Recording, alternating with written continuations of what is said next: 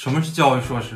一九九六年四月，国务院学位委员会通过决议，设置教育硕士专业学位，并于一九九七年开始招生试点工作。